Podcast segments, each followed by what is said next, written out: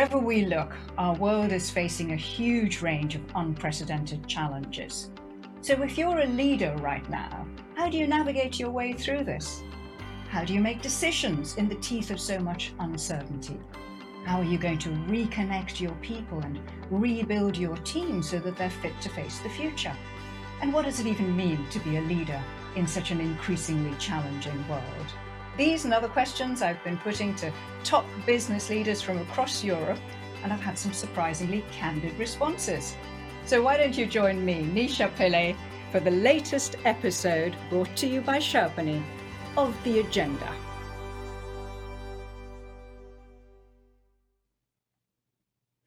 My guest today believes that one of the key challenges for a leader is to stay focused, come what may, Pascal Niquille is the former CEO of the Zuger Kantonalbank in Switzerland, and there he completely changed the focus of the bank, but it was a long slog.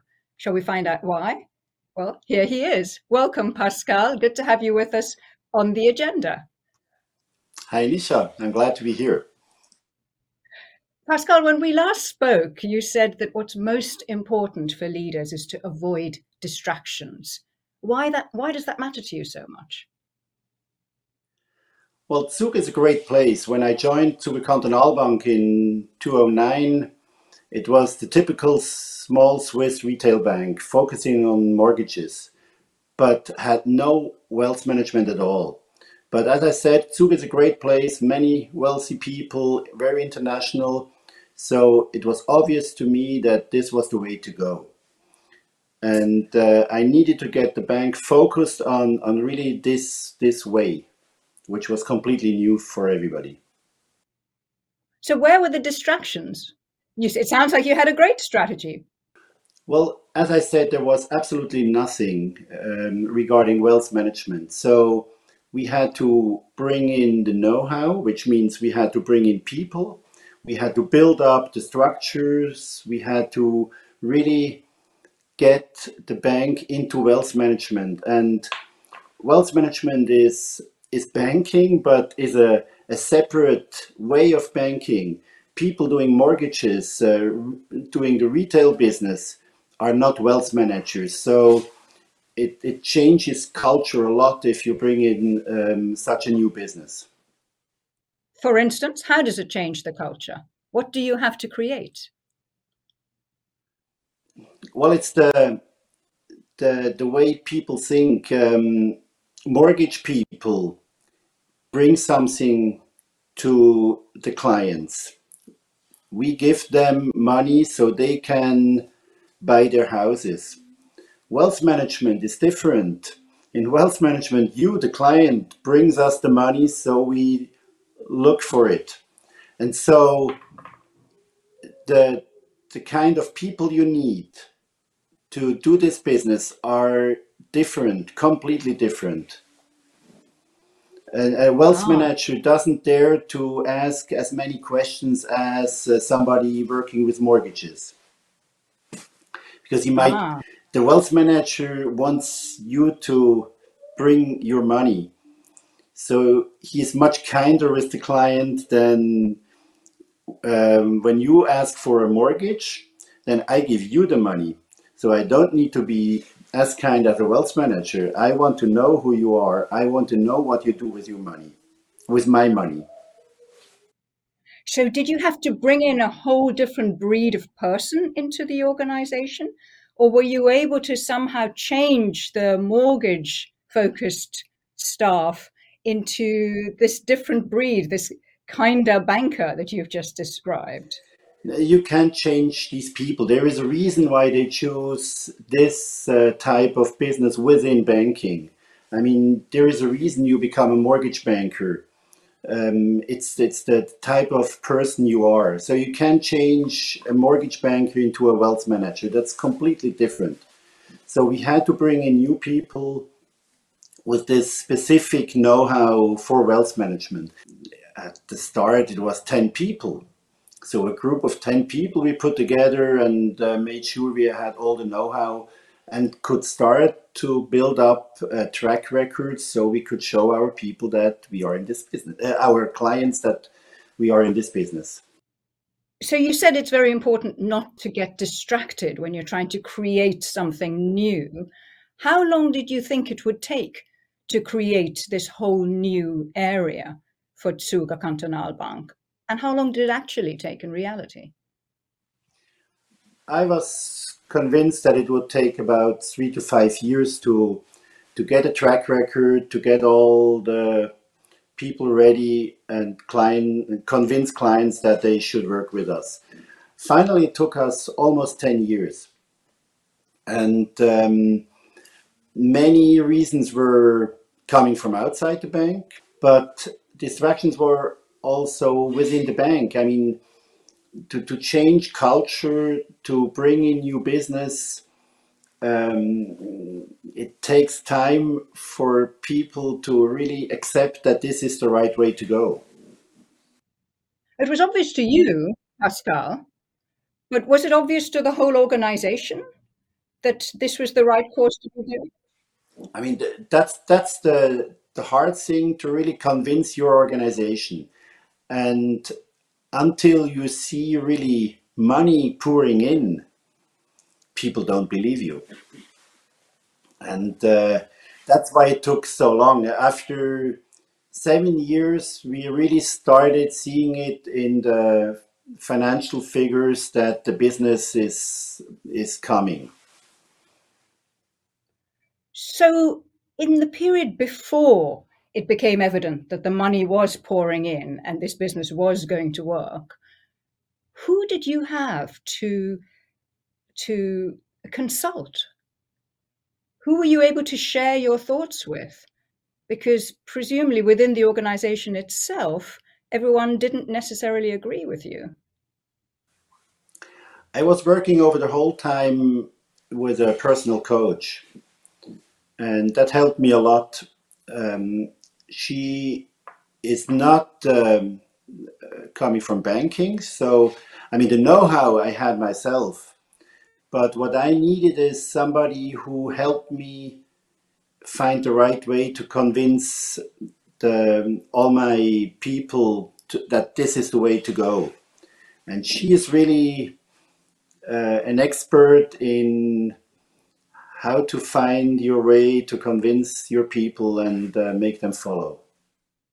So, what did you learn from your coach who wasn't a banker? Well, I learned that it that um, if you if you have an idea as a CEO and you're convinced that this is the right way to go, it doesn't mean that everybody else is uh, believing the same thing you're convinced of, and that it takes um, that it takes time and efforts to convince them, and sometimes it's not even that they don't believe you. It's maybe just not in to their benefit to to do what you want them to do. I mean, there are several reasons why they wouldn't follow, but um, it it's always the same. You need some people to start following, and then you get the organization slowly behind you. Could you give us an example, Pascal, of how you changed the way you were communicating with your with your teams, with your bank staff, as a result of the intervention and advice of your coach?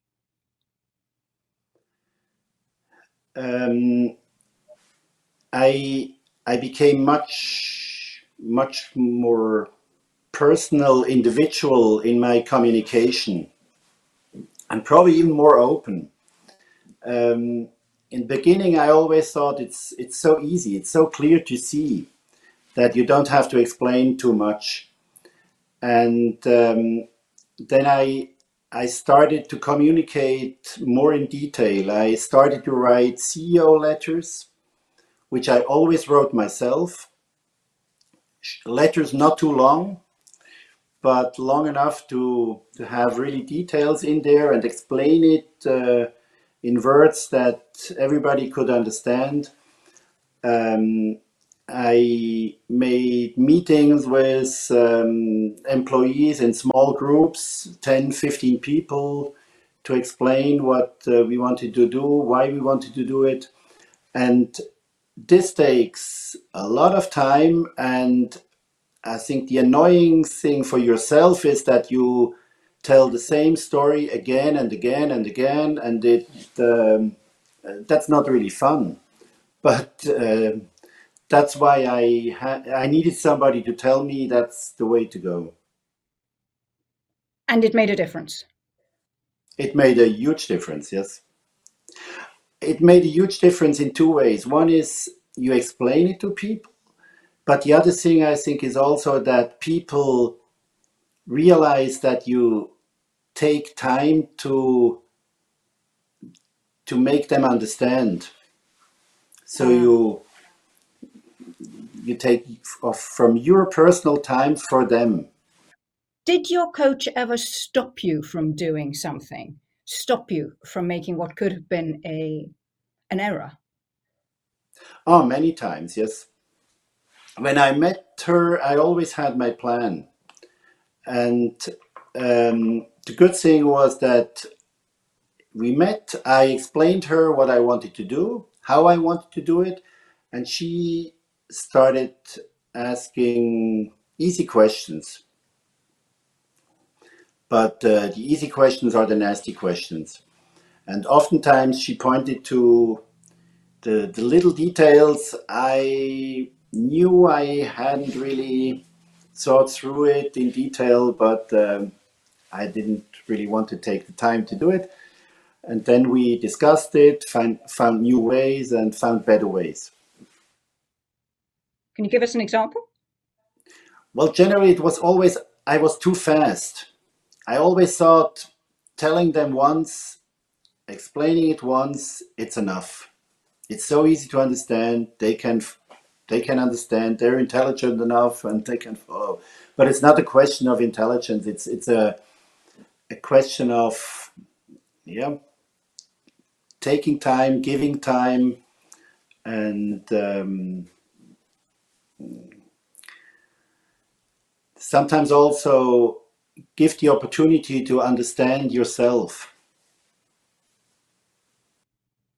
So you're now a member of a number of boards, having moved on from Zuger Kantonalbank.